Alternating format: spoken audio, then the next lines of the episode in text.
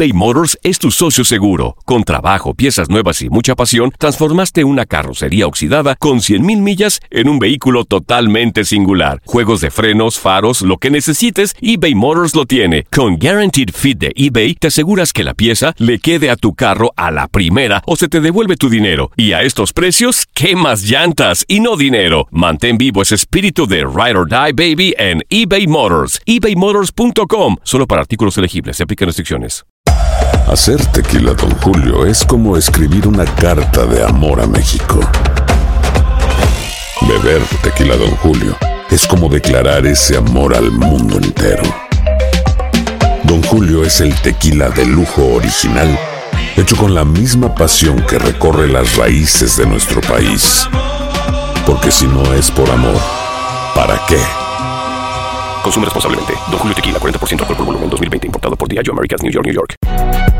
Si no sabes que el Spicy McCrispy tiene Spicy Pepper Sauce en el pan de arriba y en el pan de abajo, ¿qué sabes tú de la vida? Para, pa, pa, pa. Euforia Podcast. Historias que van contigo. La densa neblina hacía más difícil el viaje de casi cinco horas en barco entre Buenos Aires y Montevideo, ambas ciudades hermanas, ambas pendientes de un evento que se realizaba a unas cuadras de la playa de Positos, en la costa uruguaya. Doce años antes, el mundo se retorcía por la devastación ocasionada por la Primera Guerra Mundial. Miles de jóvenes perdieron la vida en los campos de batalla de Flandes y Francia. Pero ese 31 de julio de 1930, en el imponente Estadio Centenario de Montevideo, casi 90.000 personas esperaban a que en punto de las 2.45 de la tarde, el árbitro belga John Langenus pitara el inicio de la final de la primera Copa Mundial de Fútbol de la historia. La hora se acercaba, los boletos se agotaron en cuestión de horas. Los que no pudieron entrar podrían escucharlo por radio, una novedad en Uruguay un país que experimentó en los años 20 una de las más importantes bonanzas económicas del mundo. Montevideo parecía una ciudad salida de un cuento. Los modernos tranvías transportaban centenares de personas, muchos de ellos inmigrantes europeos. Argentina y Uruguay se volvían a ver las caras, los dos grandes rivales del sur de América, las dos grandes potencias del fútbol mundial.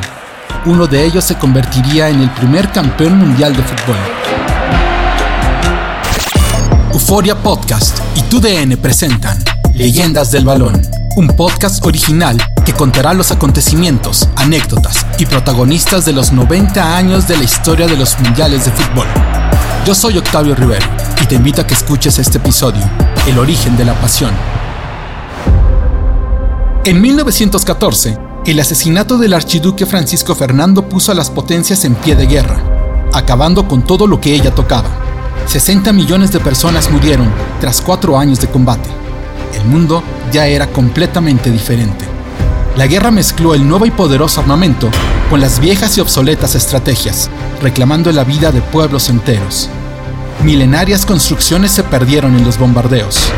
Al finalizar el conflicto, la Federación Internacional de Fútbol luchaba por su propia existencia. Su presidente, el inglés Daniel Wolfall, había muerto ante el avance alemán, la sede se mudó a Ámsterdam, de la mano del neerlandés Klaus Hirschmann, quien logró mantener con vida el organismo durante la guerra. El movimiento olímpico, por su parte, reinició sus labores, ahora más importantes que nunca. Los gobiernos vieron en el deporte una necesaria herramienta que ayudase a la vuelta a la normalidad. En 1920 se celebraron los Juegos Olímpicos en Amberes, Bélgica, una ciudad que cinco años antes sufrió un terrible sitio por parte del ejército alemán. Las calles todavía conservaban las heridas de las balas y los proyectiles, pero ahí reinició la idea de hermanar a los pueblos mediante el deporte. Los años 20 iniciaban, la gran estrella del cine era Charlie Chaplin, pero el mundo, y en especial Europa, eran azotados por la pandemia de la gripe. Surgida en el campo militar de Greene, en Carolina del Sur, Llegó a Europa junto con los refuerzos norteamericanos que combatían en Francia. Pronto se extendió por las trincheras, llegando a España, en donde fue documentada y comenzó la investigación sobre su tratamiento. En dos años, este virus le causó la muerte a casi 100 millones de personas, devastando aún más que la guerra.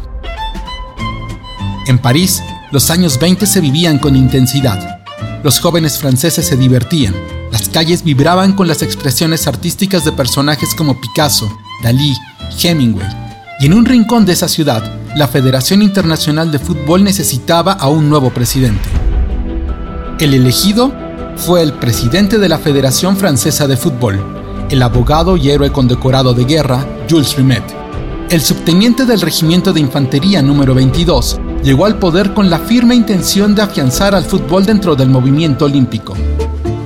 En 1923 situó un congreso con sede en Bruselas, Bélgica. El juego necesitaba expandir sus horizontes.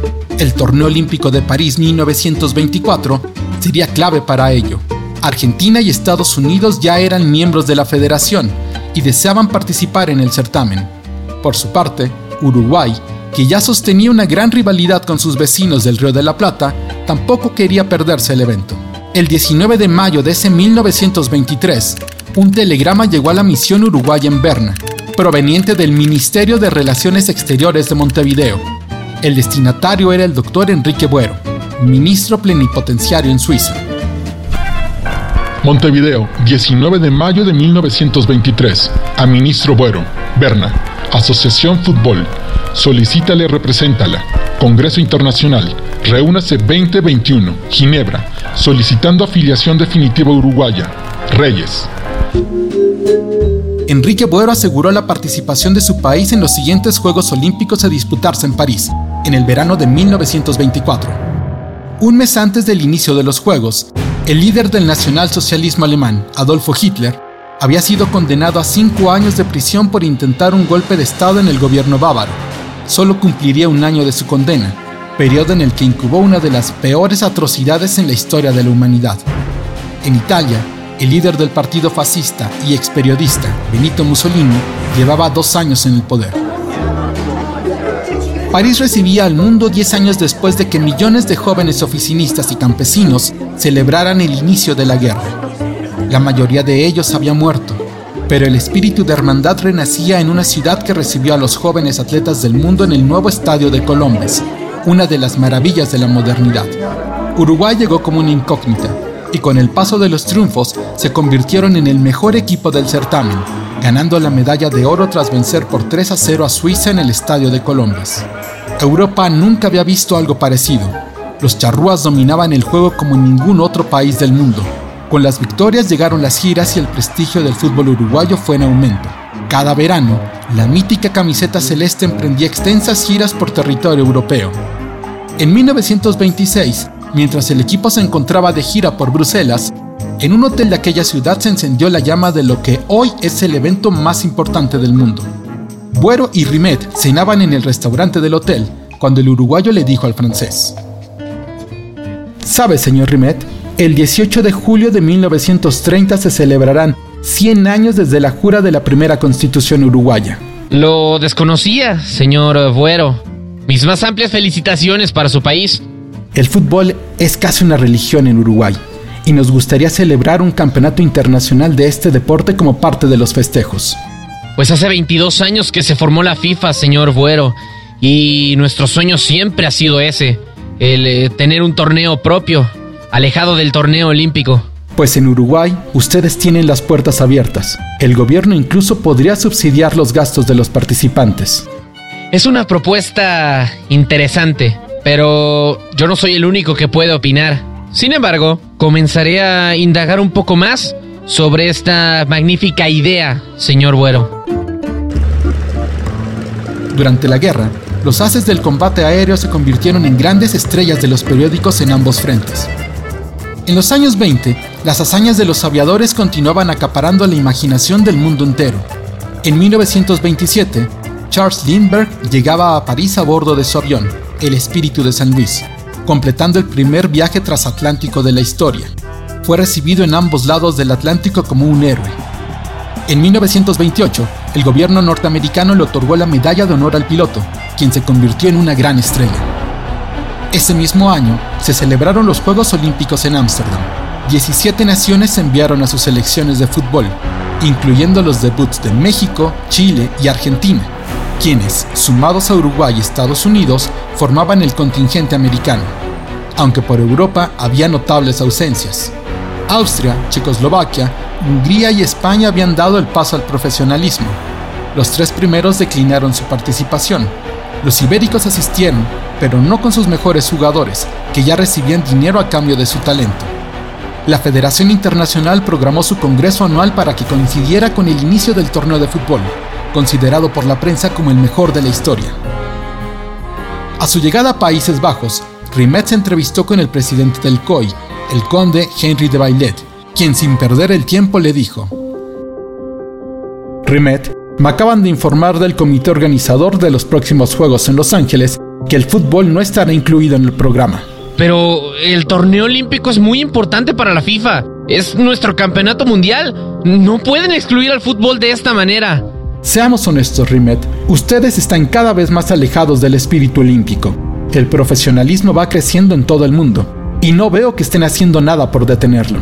Señor de Belet, el fútbol debe ser jugado por todos, ricos y pobres. No podemos permitir que solamente unos cuantos sean capaces de formar parte de él. Pues entonces todo se ha dicho. En unos días tiene su congreso en esta ciudad. Puede comunicarles a sus miembros que el fútbol no se jugará en los Juegos Olímpicos.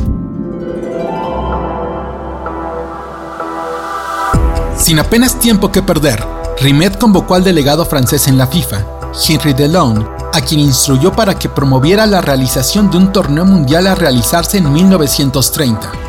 El día del Congreso, la petición fue aprobada por 23 votos a favor, la abstención de Alemania y 5 votos en contra, Dinamarca, Estonia, Noruega, Finlandia y Suecia.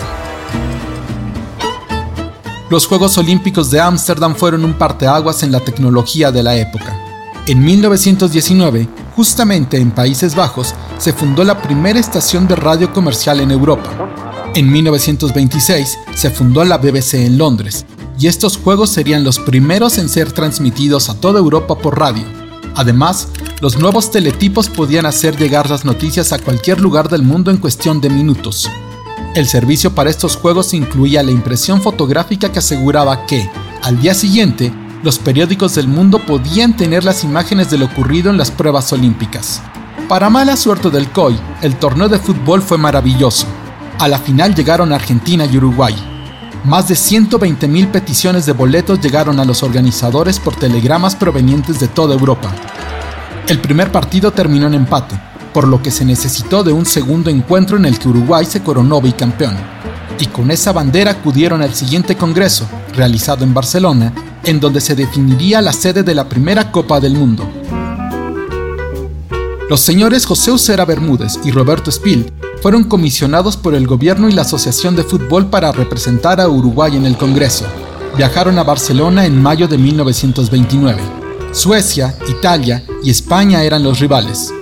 Los suecos pregonaban su estabilidad económica y social, los italianos el dinero del régimen de Mussolini, los españoles el amor que su pueblo ya le profesaba al juego. El día de la apertura del Congreso, Buero, que nada sabía de fútbol, fue nombrado vicepresidente de la FIFA, el primer americano con un puesto de jerarquía en el organismo rector del fútbol mundial. Los discursos se sucedieron, a favor y en contra de cada propuesta, hasta que llegó el turno de tomar el estrado al doctor Adrián Becar Varela, representante argentino. El discurso de Becar fue rabioso, incendiario, vehemente a favor de la posición uruguaya, haciendo que el Pleno del Congreso se pusiera de pie y votara a favor de Uruguay, que ganó ese día la sede de la primera Copa Mundial de Fútbol, un evento que Adrián Becker Varela no pudo atestiguar. Pocas semanas después se enfermó de gravedad en Madrid y murió sin poder regresar a Sudamérica, pero con el deber cumplido de haber sido el hombre que convenció a Europa de homenajear a América. Uruguay festejaba, pero había un problema. No hay fiestas sin invitados. El jueves 24 de octubre de 1929, los Alegres 20 llegaron a su fin. En Nueva York, la mañana comenzó con lo que los inversionistas llamaron pánico, es decir, la tendencia de los tenedores de acciones a vender sus papeles. Después del pánico vino lo peor. La bolsa de valores de Nueva York cayó un 11% al inicio de la jornada, mientras los grandes bancos trataban de generar confianza entre sus ahorradores. La calma parecía llegar, pero el lunes y martes siguientes ocurrió lo peor. El Dow Jones perdió el 12%, El día siguiente la caída fue del 11.5, 23.5% en solo dos días. Los ahorros de los norteamericanos se esfumaron. El país más rico del mundo entró en la Gran Depresión, arrastrando consigo al mundo entero. En Alemania, la mitad de los bancos quebraron.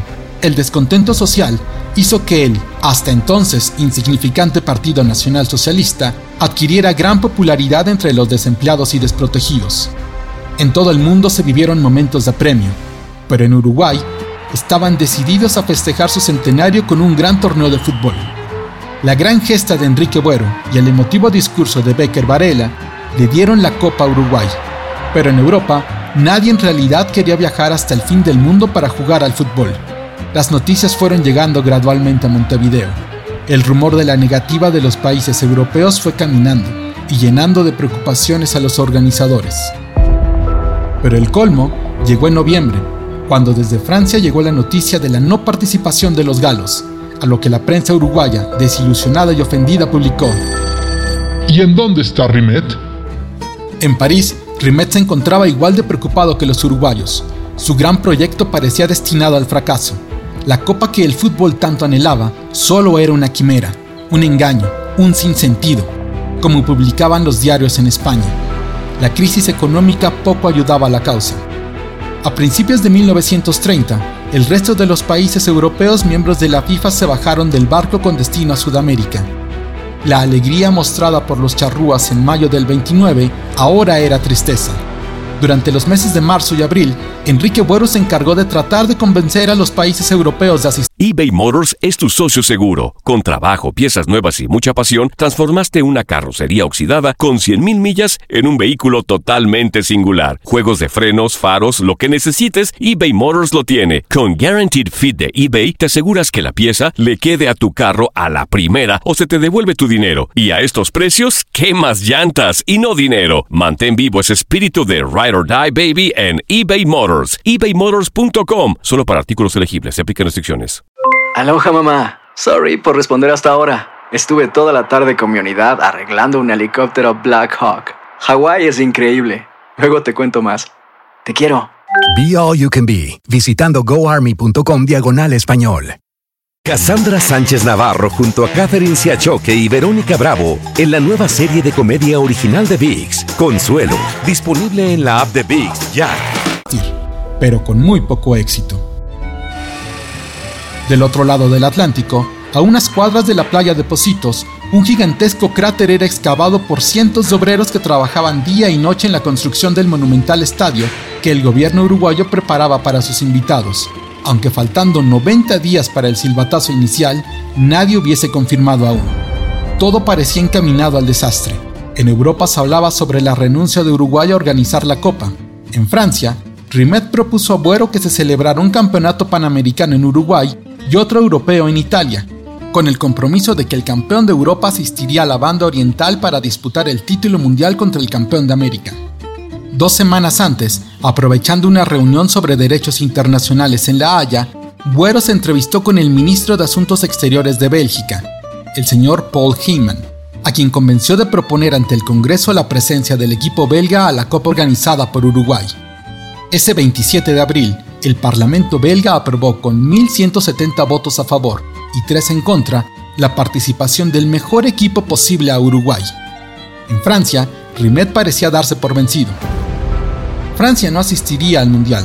Como una cortesía, visitó a Buero con una invitada especial, la diosa Nike, fabricada en plata esterlina y bañada en oro, resguardada en una fina caja de piel.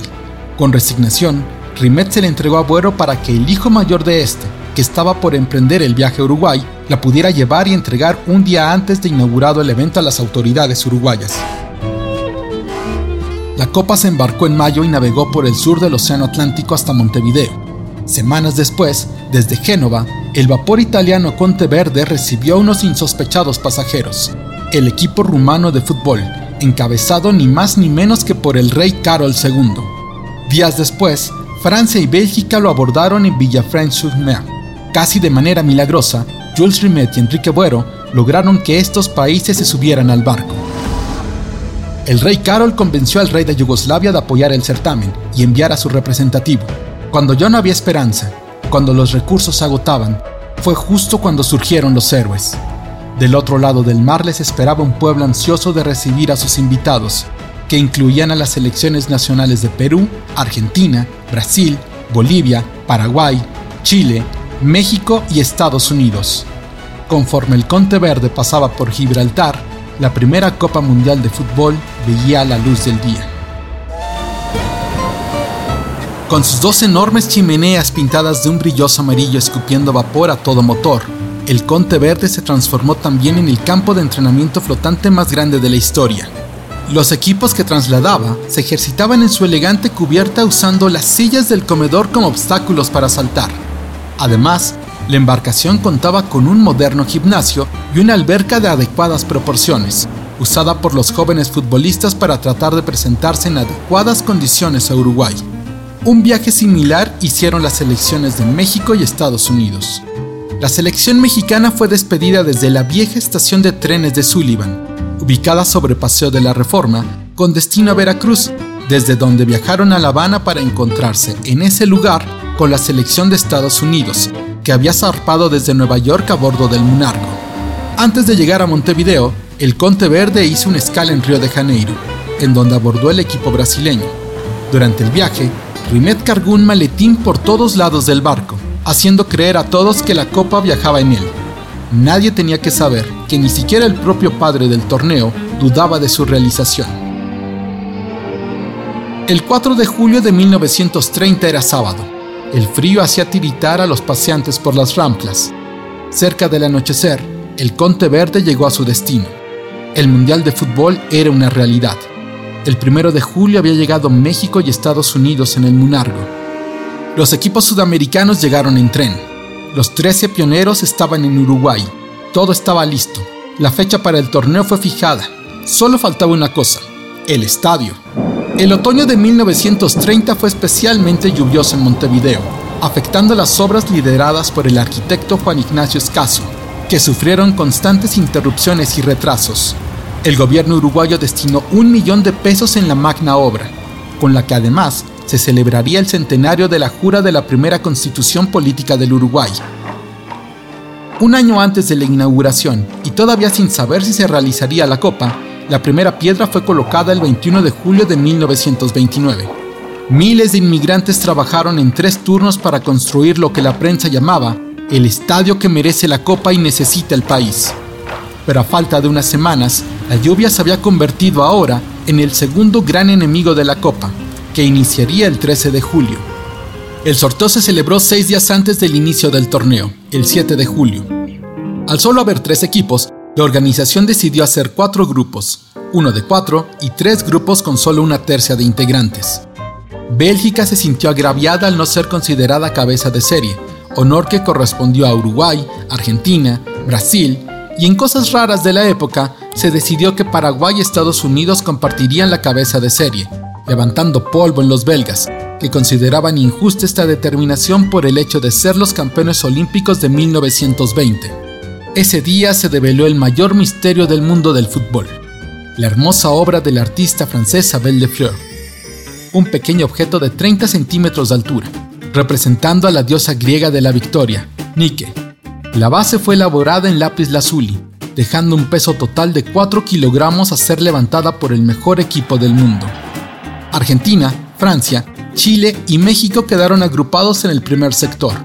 El grupo 2 era integrado por Brasil, Yugoslavia y Bolivia, mientras que el grupo 3 enfrentó a Uruguay, Rumania y Perú.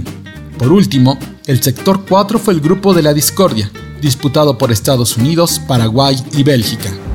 La suerte quedó echada. El 13 de julio, con dos partidos jugados en el Estadio Centenario, se pondría en marcha el certamen mundial. Estados Unidos se mediría a Bélgica y México haría lo propio con Francia. Las lluvias seguían. Con las obras demoradas, el 11 de julio, el arquitecto Escaso llegó a la oficina de la Asociación Uruguaya de Fútbol con una noticia que desmoralizó a los organizadores y puso en riesgo incluso la realización del torneo.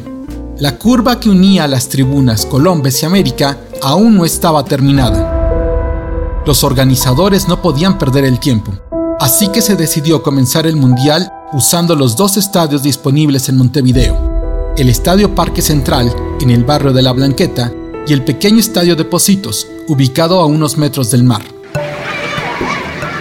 En 1990, un grupo de investigadores italianos llegaron al pequeño pueblo francés de Bassacron, buscando al anciano dueño de un pintoresco restaurante, quien se reunía los miércoles por la tarde a jugar fútbol con sus amigos, todos ellos mayores de 60 años.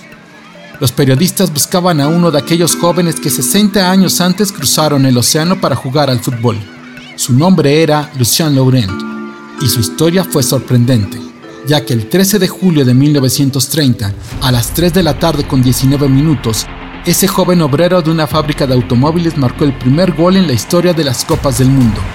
Lo hizo en el estadio de Positos. En ese lugar, Laurent se ganó su puesto en la historia. Al minuto 19 del duelo entre Francia y México, De La Fleur atacó por derecha, encontrando Simar Caliberati, quien mandó un centro al corazón del área chica mexicana, en donde Laurent saltó más alto que cualquiera de los aztecas, y cabeceó a la gloria de la inmortalidad. Justo a tiempo, porque cuatro minutos después, en Parque Central, el escocés Bart McGee anotó el primer gol en la victoria de los Estados Unidos por 3 a 0 ante Bélgica.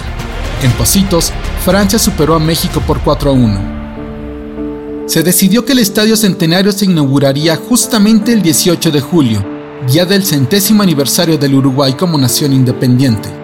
Uruguay enfrentaría a Perú, equipo que había caído en su primer compromiso ante Rumania. El equipo rumano era dirigido, en teoría, por Costel Radalescu, pero en la práctica, el que ordenaba las alineaciones era el rey Carol II, un auténtico personaje de novela. Bisnieto de la reina Victoria, rechazó el trono dejó su primer matrimonio para casarse con una princesa griega y ascender al trono, al que renunció para seguir su amor con una joven plebeya rumana. Dos meses antes de la Copa del Mundo, él mismo piloteó un avión desde París hasta Bucarest.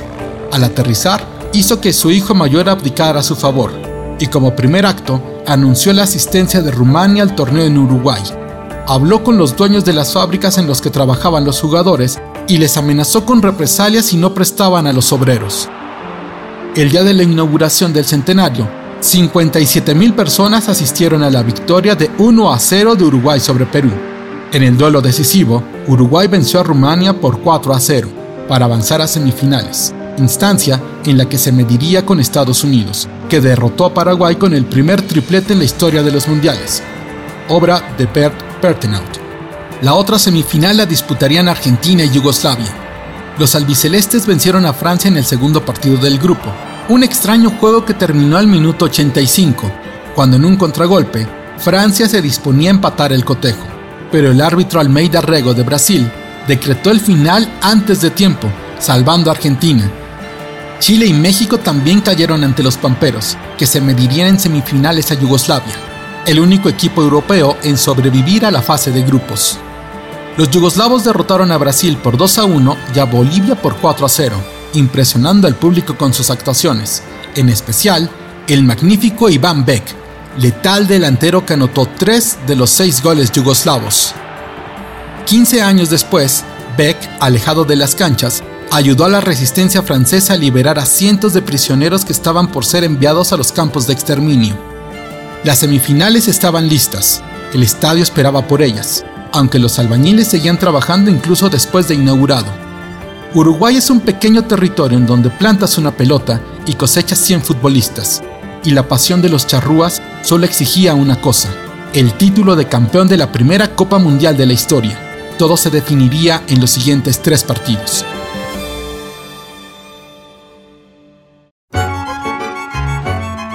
La superioridad de Argentina y Uruguay no era cuestionada por nadie, y todos esperaban una revancha de la épica final del torneo olímpico que protagonizaron en Ámsterdam. Luego de este cotejo en Países Bajos, ambos equipos crecieron una amarga rivalidad, que incluso se incrementó unas semanas después. Argentinos y uruguayos no solo se disputaban la supremacía mundial en el fútbol, también peleaban por la del dulce de leche, la paternidad del mate y la nacionalidad de Carlos Gardel. El famoso cantante se encontraba en París aquel 1928 y organizó una cena en su cabaret, El Garrón. Ahí sentó de manera intercalada a un uruguayo y a un argentino, para que pudieran dialogar, pero cometió un terrible error. junto a Raimundo el Mumo Orsi, sentó a José Leandro Andrade, un hombre de ascendencia africana que era famoso por su gran clase en el campo y su humor disipado fuera de él. Durante la final olímpica, Orsi lesionó de gravedad a Andrade, por lo que el hombre de color, al sentarse al lado del pequeño Orsi, le advirtió, un día de estos me voy a vengar. Orsi era un reconocido violinista, así que cuando la velada comenzaba a profundizarse, Gardel invitó al jugador de Independiente a tocar. Pero para esto, instruyó al jefe de su orquesta, un francés con poco sentido del humor, a que le diera su violín Stradivarius al argentino, quien comenzó a tocar el tango en la cieguita. Al finalizar la melancólica pieza, una pequeña pelea con migas surgió entre las mesas, con tan mala fortuna que el calor del pasado encuentro hizo que los ánimos se caldearan y comenzó una terrible pelea en donde copas, botellas y sillas salieron volando por los aires. En un instante, Andrade se abalanzó contra Orsi, quien, al ver al enorme jugador de color uruguayo, solo alcanzó a defenderse con lo único que tenía en las manos. El director de la orquesta gritó. Acto seguido, el Stradivarius fue completamente destruido. Orsi salió corriendo. Tenía razón. El director acudió al hotel con pistola en mano, dispuesto a asesinar al futbolista argentino, que huyó a Italia en donde se enlistó en la Juventus de Turín. Las semifinales entonces solo fueron un trámite. Argentina venció a Estados Unidos por 6 a 1, mismo resultado que se registró en el otro encuentro. Ahora todos tenían lo que eBay Motors es tu socio seguro. Con trabajo, piezas nuevas y mucha pasión, transformaste una carrocería oxidada con 100.000 millas en un vehículo totalmente singular. Juegos de frenos, faros, lo que necesites, eBay Motors lo tiene. Con Guaranteed Fit de eBay, te aseguras que la pieza le quede a tu carro a la primera o se te devuelve tu dinero. Y a estos precios, ¿qué más llantas y no dinero? Mantén vivo ese espíritu de Ride or Die Baby en eBay Motors. ebaymotors.com. Solo para artículos elegibles. Se aplican restricciones. Cassandra Sánchez Navarro junto a Catherine Siachoque y Verónica Bravo en la nueva serie de comedia original de VIX, Consuelo, disponible en la app de VIX ya. Bien, la final de la Copa del Mundo. Sería entre Argentina y Uruguay. El Río de la Plata hervía en pleno invierno. ¿Y Gardel? Gardel no podía estar en otro lugar que no fuera Montevideo. El Zorzal Criollo fue a visitar a ambos equipos, a los dos vecinos ya solo les faltaba definir algo que sí podían resolver. ¿Quién era el mejor del mundo? Miles de aparatos radiofónicos fueron vendidos en ambos lados del río. El juego comenzaría a las 14:15 horas, tiempo de Uruguay. Desde muy temprano, decenas de embarcaciones intentaron cruzar el cuerpo de agua que le da vida a esta apasionante región de la Tierra, pero la densa neblina hizo que solo muy pocos pudieran llegar a su destino. Los aficionados argentinos cantaban al llegar al puerto, los uruguayos esperaban del otro lado. Una noche antes, cientos de ellos acudieron al hotel, en donde se hospedaban los argentinos, a darles serenata. Mala suerte, los visitantes habían ido a recorrer las calles de Montevideo y se les vio muy contentos en un salón de tango. Lo mismo hicieron los locales. Los directivos de ambas federaciones nunca se pusieron de acuerdo con qué balón se jugaría la final, así que acordaron que el primer tiempo se disputaría con el balón argentino y el segundo con el uruguayo. Las puertas del recinto se abrieron en punto de las 8 de la mañana, seis horas antes del inicio del partido. Al mediodía ya respiraba y vibraba con las ilusiones de 90.000 personas que esperaban con ansias a que el silbante belga John Langenus, con un silbatazo, hiciera saltar las emociones de millones de aficionados. El capitán argentino era Manuel Ferreira, el uruguayo José Nasasi. Todo estaba listo. Los equipos asomaron al túnel. Un león rugió. Caminaron rumbo al centro del campo. 20.000 argentinos cantaron su himno. 70.000 uruguayos hicieron lo propio. El silbante respiró profundamente. Se llevó el silbato a la boca. Los siguientes 90 minutos serían recordados para siempre, y así comenzó todo. Uruguay vibraba. En el centenario, los gritos y cantos no cesaban. El conjunto local se lanzó al ataque haciendo retroceder a los argentinos, que de milagro no perdían. Pero al minuto 12, Pablo Dorado aprovechó una pifia en la frágil defensa argentina para abrir el marcador. El gol parecía abrir el camino para la victoria uruguaya, pero, muy por el contrario, el medio campo argentino se hizo mayor, soportando el castigo y se hizo fuerte.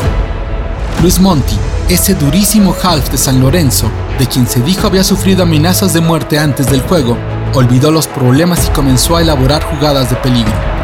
Al minuto 15, el Uruguay arrollador de los primeros instantes había desaparecido. Ahora aparecía la Argentina de los pases al pie, la gambeta y el ser guapo. Y vaya que se necesitaba hacerlo. A los 20 minutos, Carlos le disparó cruzado y mandó la pelota a acariciar a su amiga la red. Argentina empataba, Uruguay sufría. Cuatro minutos después, el centenario enmudeció por primera vez en toda la Copa. El prodigioso Manuel Ferreira, capitán argentino, encontró sin marca a Guillermo Stabile, la gran estrella albiceleste, quien solo empujó la pelota al fondo de las redes. La transmisión de la radio uruguaya, Sodre, con la voz de Emilio Elena, invitaba a no desmayar el apoyo, pero Argentina era mejor, y así se fueron al descanso. Leyendas y cuentos se han inventado sobre ese descanso en Montevideo. 300 soldados a bayoneta calada custodiaban el campo. Los argentinos dicen que fueron amenazados, los uruguayos opinan lo contrario. El ambiente era tenso, pero en el segundo tiempo los locales salieron a morirse en la raya con tal de no permitir un desastre.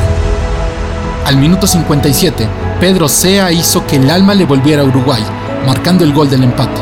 Al 68, el Vasco Iriarte alcanzó a lanzar un disparo que no iba ni tan fuerte ni tan colocado, pero fue suficiente para vencer a Botazo en la puerta argentina. El centenario volvió a hacer erupción.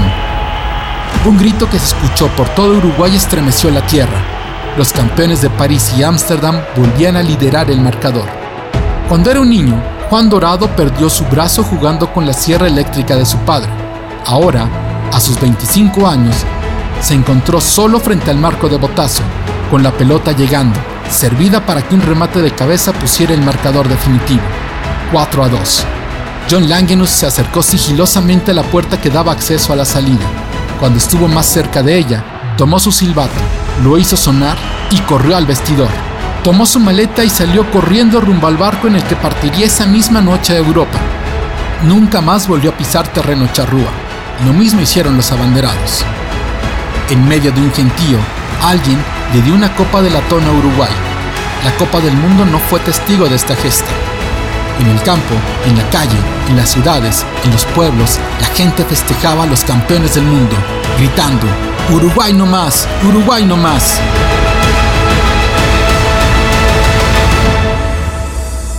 Uruguay 1930 significó un parteaguas en la historia del fútbol. A pesar de las dudas y contratiempos, la Copa Mundial vivía. Muchos pensaban que su existencia sería efímera, pero fue el valor de los Rimet, Bermúdez, Usera, Buero, los que ayudaron a que hoy su sueño siga con vida, emocionando a millones alrededor del mundo y convirtiéndose en el anhelo de todos. Euforia Podcast y TUDN presentan Leyendas del Balón, un podcast original que contará los acontecimientos, anécdotas y protagonistas de los 90 años de la historia de los mundiales de fútbol. Yo soy Octavio Rivero y te invito a que compartas este episodio y nos busques en nuestras redes sociales. Euforia Podcast, historias que van contigo. Cassandra Sánchez Navarro junto a Catherine Siachoque y Verónica Bravo en la nueva serie de comedia original de VIX, Consuelo, disponible en la app de VIX ya.